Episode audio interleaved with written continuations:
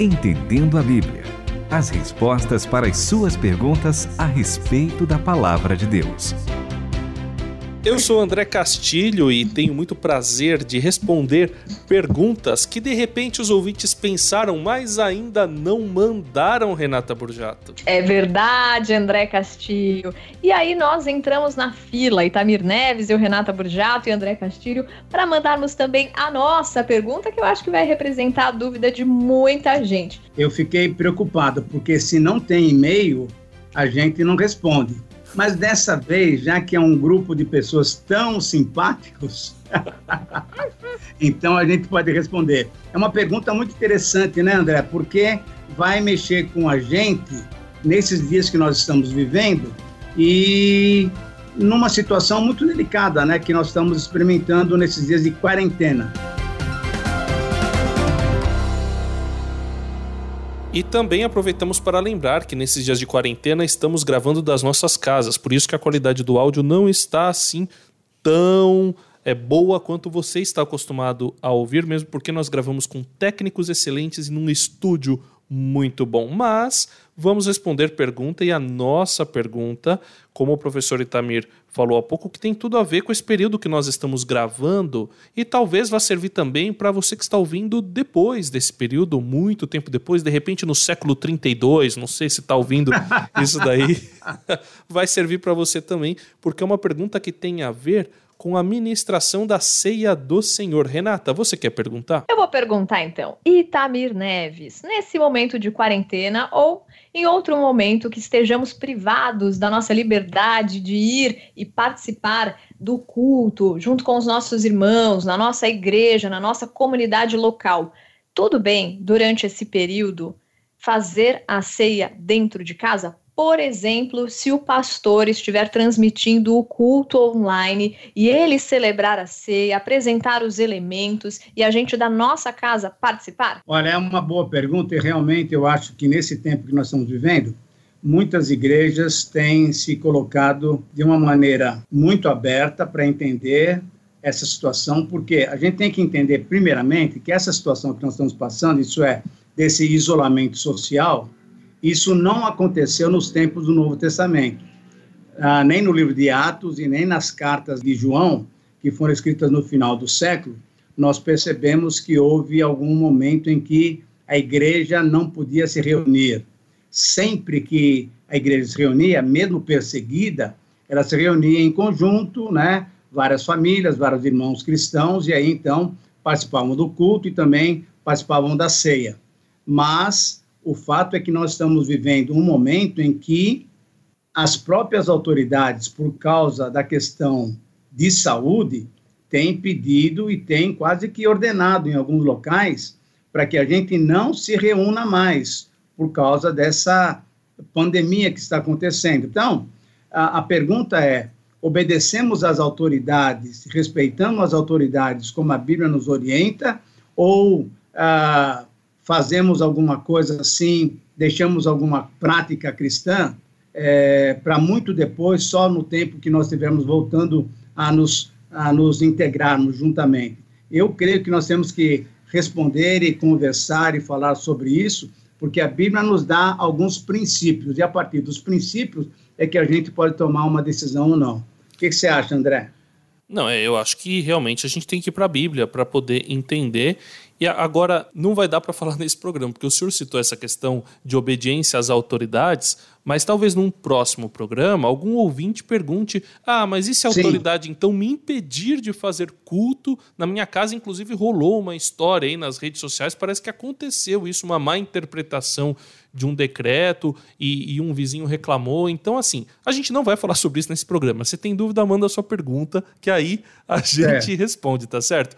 Mas o que a gente vai falar aqui é sobre essa administração da ceia e eu acho que é importante nós olharmos para os textos que falam sobre a administração da ceia, principalmente em 1 aos Coríntios, capítulo 11, professor Itamir, onde o apóstolo Paulo instrui aquela igreja na cidade de Corinto a ministrar a ceia corretamente porque estava ocorrendo um abuso e a gente precisa entender bem, parecia que as panelinhas se formavam os mais ricos comiam uma ceia melhor e os mais pobres ficavam ali literalmente lambendo os beiços, certo? Então, essa é uma questão muito importante para nós analisarmos, porque a ceia, quando Jesus instituiu a ceia, que é uma, celebração que veio a partir da festa da Páscoa judaica, naquela noite em que o Senhor Jesus ia se entregar para nós, ele participou da ceia, está descrita lá em Mateus, Marcos, Lucas e João, capítulo 13. Muito bem, ele participa com o colégio apostólico, né, com os doze discípulos, inclusive com o traidor, né? E aí estão juntos e o Senhor Jesus reparte o pão e depois tomam do vinho também, e aí celebram a ceia, um memorial para que a gente sempre se lembrasse da morte dele. O grande detalhe da ceia, para mim, o princípio, é exatamente esse. Nós estamos fazendo um memorial, nós estamos recordando aquilo que o Senhor Jesus Cristo fez por nós na cruz do Calvário. E aí, depois de algum tempo, a igreja já reunida, já tendo atividades, o apóstolo Paulo instrui, a partir de 1 Coríntios 11, como você bem citou, como é que devia acontecer. E o Paulo fala numa situação muito delicada, porque o pessoal vinha para a ceia, né, para aquele momento de culto, talvez mais cedo, e vinha com os elementos, vinha com as festas, a comida, porque era uma festa ágape, né? Então devia ter uh, vários outros alimentos além do pão e do vinho. E aí o que parece que estava acontecendo é que tinha gente que vinha e aproveitava aquelas comidas gostosas, aqueles vinhos bons, etc e tal, e esqueciam que o principal momento era aquele em que toda a igreja estaria lembrando a morte e o sacrifício do Senhor Jesus. E Paulo dá uma palavra bem, bem firme, né? Ah, sobre isso eu não vos louvo. Quer dizer, eu não estou agradecendo a vocês, eu não estou achando bonito o que vocês estão fazendo, porque devia ter esse respeito pela comunhão dos irmãos. E a partir daí, então, é uma passagem muito interessante que ah, talvez a Renata pudesse ler para nós, capítulo 11 de 1 Coríntios. Continue conosco, Entendendo a Bíblia.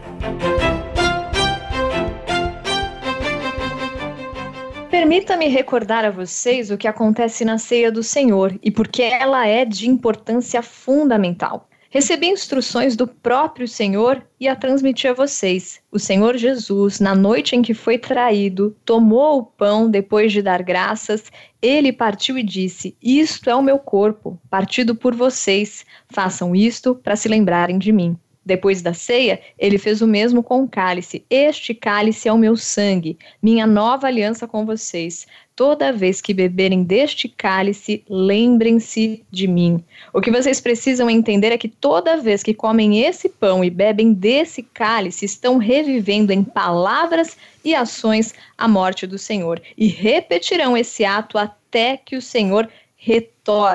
Vocês não devem permitir que o costume anule a reverência. E sabe, Tamira, aqui tem até é um esboço né, do Eugene Peterson falando sobre isso na Bíblia a Mensagem. Ele diz que a celebração da ceia do Senhor era o ato central da igreja primitiva e os cristãos se reuniam toda semana para celebrá-la. E não era mesmo um ritual rápido, como o senhor estava falando para a gente, tinham tantos outros elementos, né? As pessoas faziam uma refeição completa e o ponto culminante era o partir do pão e o derramar do vinho. Mas e aí, Tamir Neves, a gente não pode deixar de fazer esse ato com reverência, mas nesse período a gente deve postergar esse ato para fazer ali presencialmente ou deve celebrar como corpo de Cristo, cada um na sua casa, mas unidos pelo Espírito? Então, essa foi uma boa colocação e parece que você sempre faz umas perguntas que na pergunta você já dá a resposta.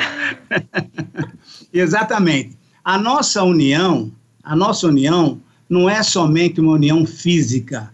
Quando nós identificamos né, o corpo de Cristo, não estamos pensando naquela pessoa que está do nosso lado, ou naquela pessoa que está atrás de nós ou na frente.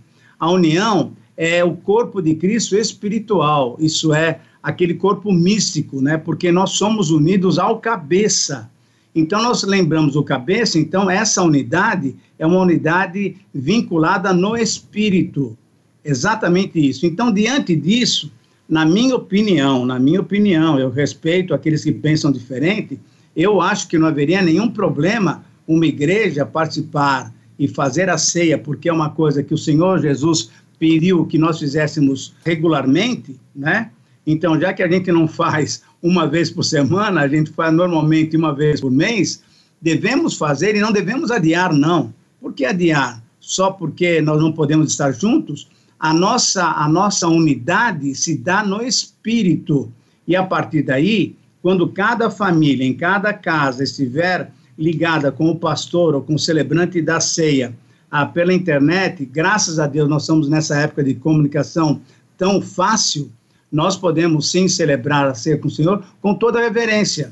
Não, não, não é um programa de televisão, é um momento gostoso, é um culto a Deus. E a partir daí, eu acho que não haveria nenhum tipo de problema, porque inclusive, André, e você, eu sei que você sendo filho de pastor, você vai se lembrar de certas situações nós temos alguns irmãos na nossa igreja, em várias igrejas, que são doentes, que não podem sair de casa, que são, é, muitas vezes, estão acamados por outras situações, enfim, são idosos, né? E muitas vezes o que, que a igreja faz?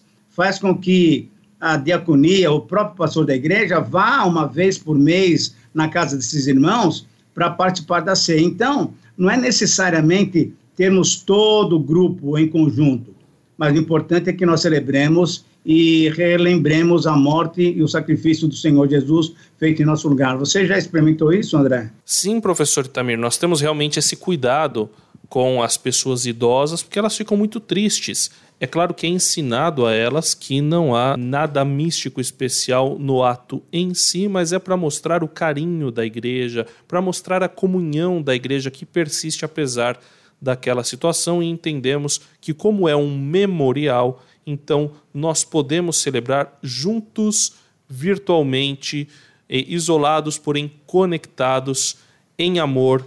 Até se tem uma canção do Jonatas Duarte que, que gravou recentemente aqui, para que nós possamos lembrar, memorizar e recordar e proclamar Jesus Cristo até que ele venha. E você que nos acompanha pode mandar mais perguntas. Não foi porque a gente fez esse programa sem uma pergunta do ouvinte que você não pode mandar, não, né, Renata? Para o nosso WhatsApp 11 974 181 456 e pelo e-mail ouvinte arroba transmundial.com.br.